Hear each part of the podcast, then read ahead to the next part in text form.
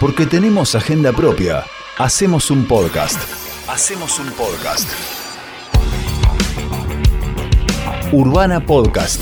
Para entender mejor de qué va la cosa. Esto es Tenemos Futura. Un podcast original de Radio Urbana. Tenemos Futura.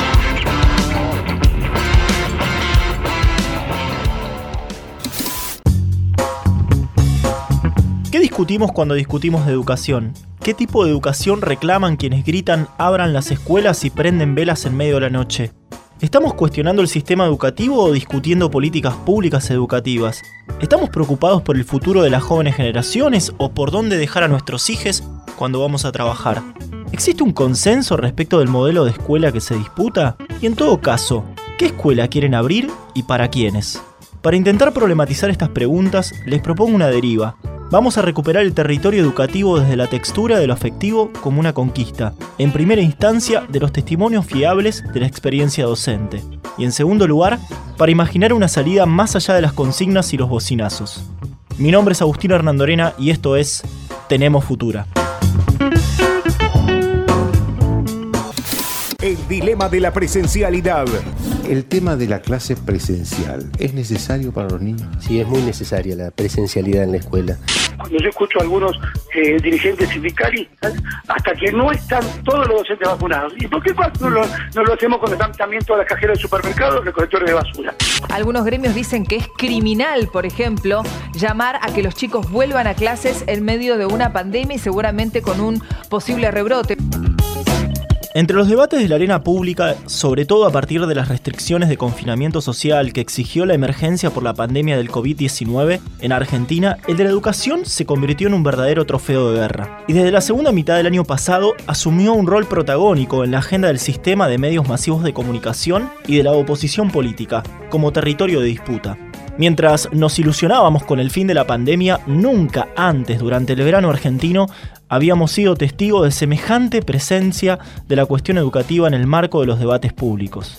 Diestros en el ejercicio de la presión como técnica de guerra civil, bajo el lema Abran las escuelas, decretaron en el tablero una puja absurda, ubicando de un lado a quienes supuestamente defienden el sistema educativo público y del otro a quienes supuestamente intentan desmantelarlo. Dirigentes, comunicadores, funcionarios, panelistas, la gente. Aparentemente, haber transitado alguna vez el espacio del aula o la escuela habilita a la opinión pública a un debate legítimo que, de una vez por todas, entendemos y reclamamos, debe sincerarse, problematizarse a fondo y densificarse de cara a la comunidad. Tengo a mi hijo de quinto año que está triste, ha perdido sus contactos y ha perdido la esperanza de tener un viaje de estudio digno. Acá tiene sentido ver que la mitad de los pibes dejó la escuela y los otros, los que están en la escuela, eh, lo que tienen es un remedio, una, un sustituto que no es, que no es lo ideal. Ya escuchamos a la tribuna. En este episodio vamos a recuperar el carácter de la experiencia y lo afectivo de la tarea docente a través de las voces de quienes habitan el territorio del aula de quienes pusieron y seguirán poniendo el cuerpo en un territorio permanentemente en disputa. En las aulas, presencial o virtual, en la escuela o en el barrio, en primera persona del plural. Trabajo o vocación. Nos suelen ubicar en el terreno de la vocación para despojarnos de la formación permanente, de nuestro carácter profesional y sobre todo de nuestro carácter como trabajadores y trabajadoras de la educación. Entonces, ubicados ahí, nos pueden reemplazar por ciudadanos de buena voluntad que se anotan en un 0800. Ubicados ahí, carecemos del derecho a reclamar mejoras en las condiciones laborales en cuanto a salario, recursos e infraestructura, y ubicados ahí, debemos responder sin mediaciones a las políticas públicas que impulsan los gobiernos. En todo caso, debemos tender a la idea del docente trabajador integrante de un diverso y complejo colectivo que debe ganarle la partida a la ingenua y vacua noción del docente por vocación individualista. Se trata de recuperar el carácter público, colectivo y político de la tarea docente para que en la escuela se destruya la máquina de reproducir para un mundo amorfo en que asistimos a instancias de un loop al mismo orden de poder cada vez más concentrado transformación o reproducción. Quienes nos formamos para ejercer el oficio de la docencia sabemos que estamos tironeados por la máquina de la épica y la máquina de la derrota. En la máquina de la épica, la tarea de la enseñanza supone construir con otros programas de cuestionamiento a lo establecido, hacer del sistema educativo una herramienta revolucionaria en búsqueda de un mundo más justo e igualitario. En la máquina de la derrota, la tarea de enseñar se reduciría a disciplinar a los pibes para que sigan obedeciendo la matriz reguladora del capitalismo salvaje en su fase destructiva. En verdad, ni una cosa ni la otra. Somos un Frankenstein, combinación de pieles, texturas y alientos, que deambula como puede entre discontinuidades y contradicciones. Estudiantes, directores, docentes, auxiliares, familias, tironeando la trama de un sistema parchado con sus mochilas cargadas de ideas y futuro, frustraciones y aciertos, utopías y guiones pautados. Cuando se tira tanto que se rompe, siempre hay una mano cosiendo para seguir. Denise Moschietti, directora de la secundaria 24 de Bahía Blanca. Gestión, el rol del Estado y los cuidados. La experiencia como directora del nivel secundario, desde que comenzó la pandemia y este segundo año, ha sido verdaderamente complejo y excepcional eh, en una escuela de 270 alumnos, con una cercanía muy grande para con las familias de los alumnos y alumnas, y hemos transitado a través de diferentes periodos, ¿no? Incertidumbre, eh, organización, planificación, y realmente hemos tenido mucho apoyo y mucho acompañamiento de las familias, con desafíos muy grandes en cuanto a la tecnología, una clara evidencia de la desigualdad que veníamos teniendo desde todo el aspecto tecnológico, a tratar de, poder brindarles la continuidad a todos aquellos que tienen su situación más vulnerada. En realidad, algunas eh, decisiones a destiempo que hicieron que las familias estén con más incertidumbre que nunca. Y la necesidad de una presencialidad, pero a la vez un cuidado extremo de la situación sanitaria y la salud, que hace que la escuela eh, necesite tender andamios y, y, puentes para que los chicos no se queden sin su escuela y a la vez resguardando la salud de todos y cada uno segunda casa o segundo círculo del infierno. Los zócalos rezan vuelta a clases y estamos en noviembre.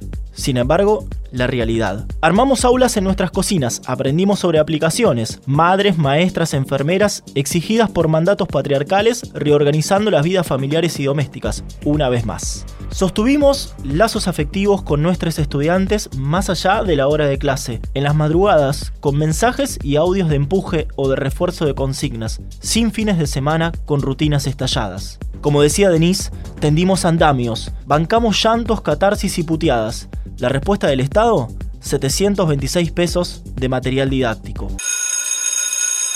La respuesta del Estado, 726 pesos de material didáctico. Melina Arnaiz Amiot, maestra jardinera. ¿Cómo se batalla con las infancias? La pandemia nos presentó un gran desafío. Fue algo impensado, que ni imaginábamos. De pronto tuvimos que adaptarnos a esta nueva forma de enseñar, la virtualidad, en el nivel inicial.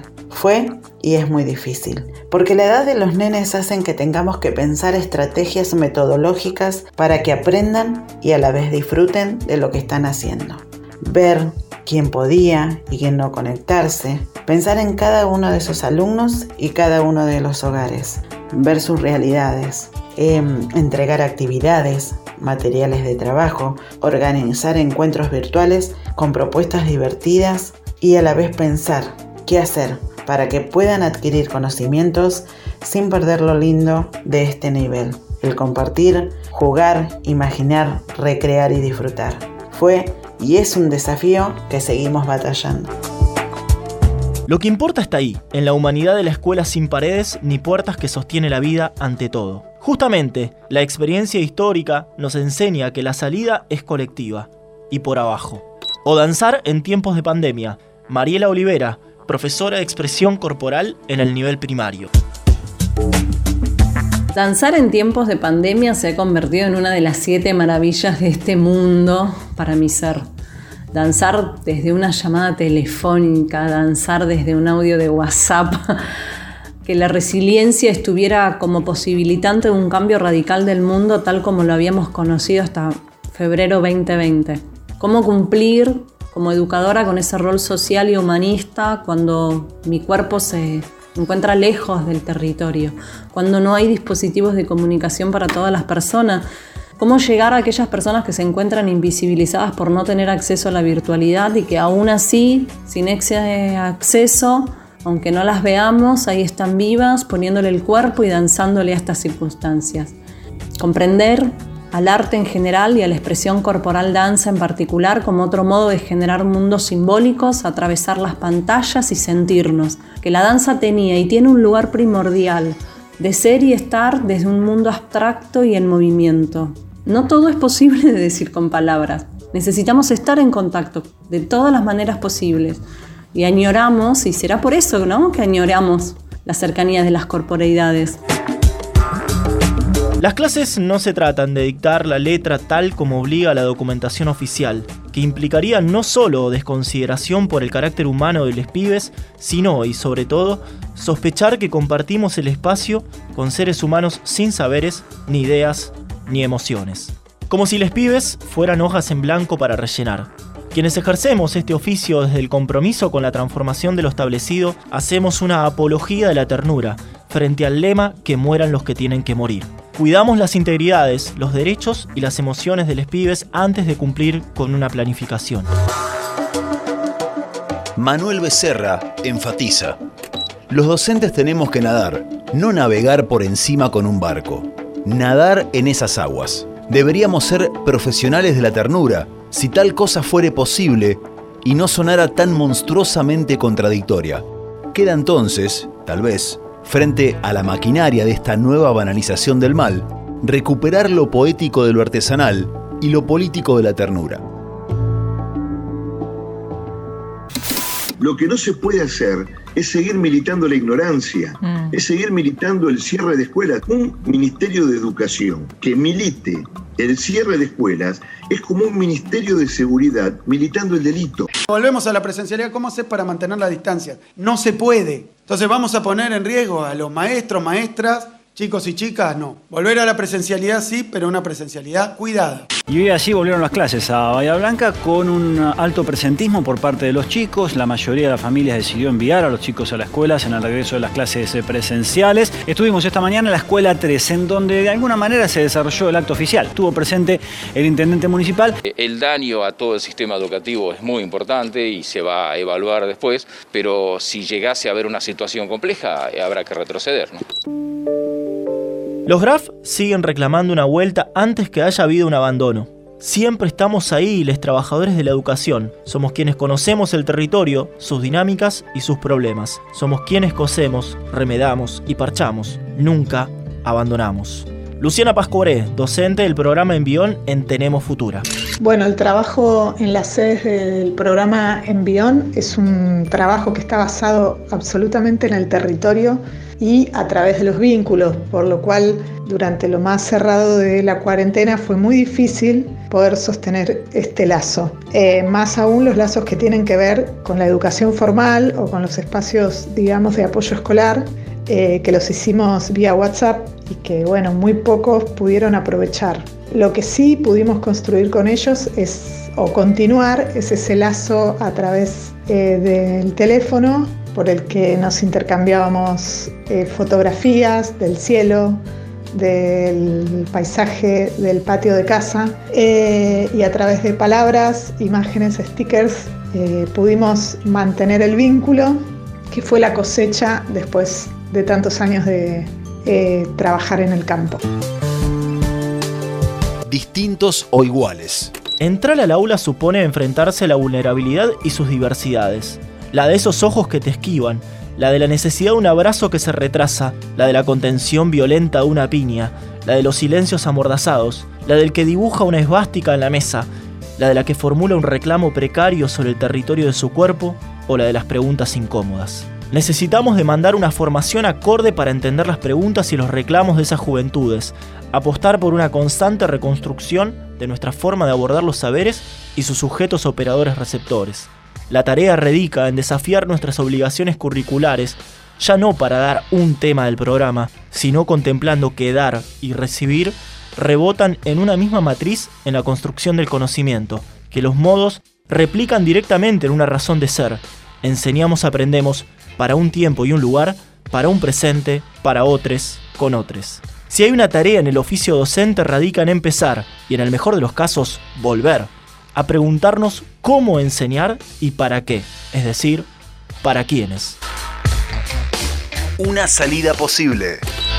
Atravesamos un tiempo en que el futuro no puede sino leerse en un incierto apocalíptico. El aula es un campo de batalla, pero no hay bandos, hay movimientos anárquicos que arrastran la obligación de una salida organizada. Otra vez, Mariela Olivera, ¿a dónde vamos a volver?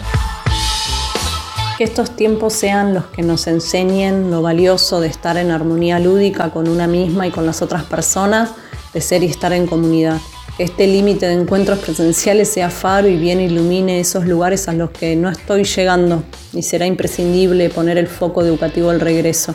Sujeta a la esperanza de que el mundo siga girando, con la esperanza del fin de esta pandemia y al respiro saludable volvamos. Me encantará volver con todas las personas vacunadas y luego, claro, que sí, se cumplan nuestros deseos. Deseo que estos encuentros educativos sean en el espacio del jardín de la escuela, que es el nuestro por derecho, que también sé es el derecho y el deseo de las infancias y las familias. Ahora bien, ninguna vuelta va a ser normal, ¿eh? se presentarán nuevos desafíos. Una presencialidad que nos va a encontrar a algunas personas, a otras muchas rotas, dolidas, inmersas en una incertidumbre a la que considero tomar y abrazar desde el mismo arte que tiene esos códigos metafóricos que van al hueso de nuestros sentipensares. Por eso leemos invaluable e impostregable la intervención de estados democráticos, populares, con perspectiva de género, con cuadros de políticos y funcionarios diversos e interclasistas, con una lupa puesta en los problemas y los conflictos irresueltos históricamente en torno a los sectores postergados de la sociedad, co-construyendo con ellos, apuntando a co-resolver y disputando espacios de poder con los sectores concentrados de la economía, acompañando la proyección con todo un programa cultural y educativo que reorganiza la distribución de los bienes simbólicos de la ciudadanía, los discuta y los ponga a accionar en políticas públicas concretas a favor de sectores. A la par del aparato estatal, es obligada nuestra tarea como trabajadores de la educación de desfundar los ropajes de nuestros esquemas intelectuales colonizados en búsqueda de nuevas matrices de abordaje de los pibes y los conocimientos. Así, el futuro va a asemejarse más al paraíso que solemos dibujar en la mesa de la escuela o la puerta del baño que al territorio apocalíptico al que nos están lanzando. Este fue el octavo episodio de Tenemos Futura, a cargo de nuestro invitado, Agustín Hernandorena, hijo y hermano de docentes, transitó de punta a punta al sistema educativo en la educación pública. Hace 13 años volvió a entrar como docente en el nivel secundario y bastante después en el universitario, además como investigador. Es delegado gremial porque se sabe que la educación pública no se vende, se defiende. Tenemos Futura. Idea y producción, Micaela Lencinas. Notas e informes, Lupe Seña, Tomás Casela. Edición y locución, Federico Becchi. Tenemos Futura, un podcast original de Radio Urbana.